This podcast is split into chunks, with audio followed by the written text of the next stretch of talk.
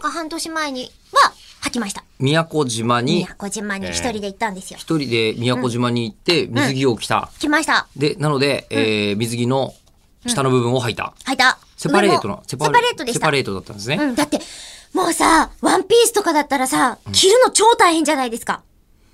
水着って結構きっつりしてないと。わ、かる ー。あ そうだ、上は着ない人だ。 そあのごうめんなさだい、ごめんなさい。そう。それ以前の問題としそうてだ、それ以前の問題と して、えー私、あの、ワンピースの水着着たことあった頃が一番まずいと思うんですよ。 そうか結構女装させられてるというか、なんでしょう、そんなにあの抵抗もしたことないですけど、だってついこの間もガンダムのやってましたよね。ガンダム、やりましたね。ねえーセイラさんの格好して撮りましたね。かコスパの女性用はちゃんと入りました。はい で、えっと、ね、あのーそうだな、ビキニは着たことありますよ。そういえば。そうなんですかはいビキえ、ニのなんで急に今格好で肩出してきたんですかえちょっとあの、今その時の感覚を思い出して、え ー私の、私のここの肩の部分 に縦紐がかかって、ビビキキニニがの縦紐があったわ、そういえばっていうのを今、思い出して、ビキニの格好で、えっと、当時まだお台場がにに日本放送があった頃に、三軒茶屋からお台場まで、あのー女装して、ビキニで走るっていう。え、走るのはどっちですか足ですか足自転車ですか足です。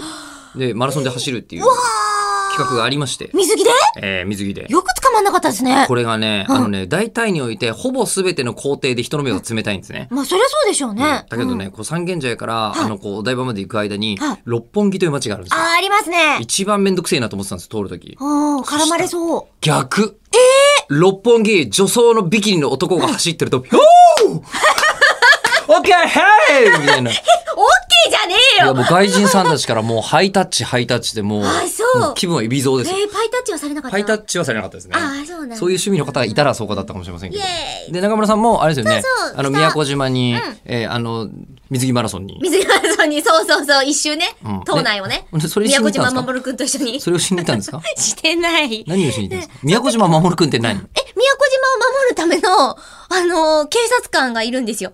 え、そんなご飯が進むこといやいや、宮古島守君。いるのヘルメットをかぶって、白塗りの、うん。いるの、あけみちゃんみたいな。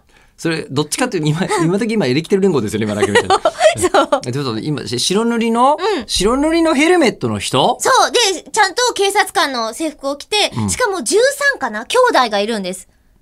そんなにいるそんなのにいるんですよ。守くんに守るくんにいるの。でもちょっと、それ以外は名前覚えてないですけど。うん守くん兄弟13人。そう。で、宮古島の安全を守るぞって言って、交差点の各所に、んそう、彼は立ってるんだけれども、もう、ちょ、初めて見るとビクってして、なるね。うん、余計事故が起きそうっていう。ああ。暗闇の中に浮かび上がってたりすると、ビクってして、こう、ハンドル操作を誤りそうな宮古島守くんっていうのがいるんだよ。だけどな、中村さんが水着着た理由はまだわかんないんで、次回。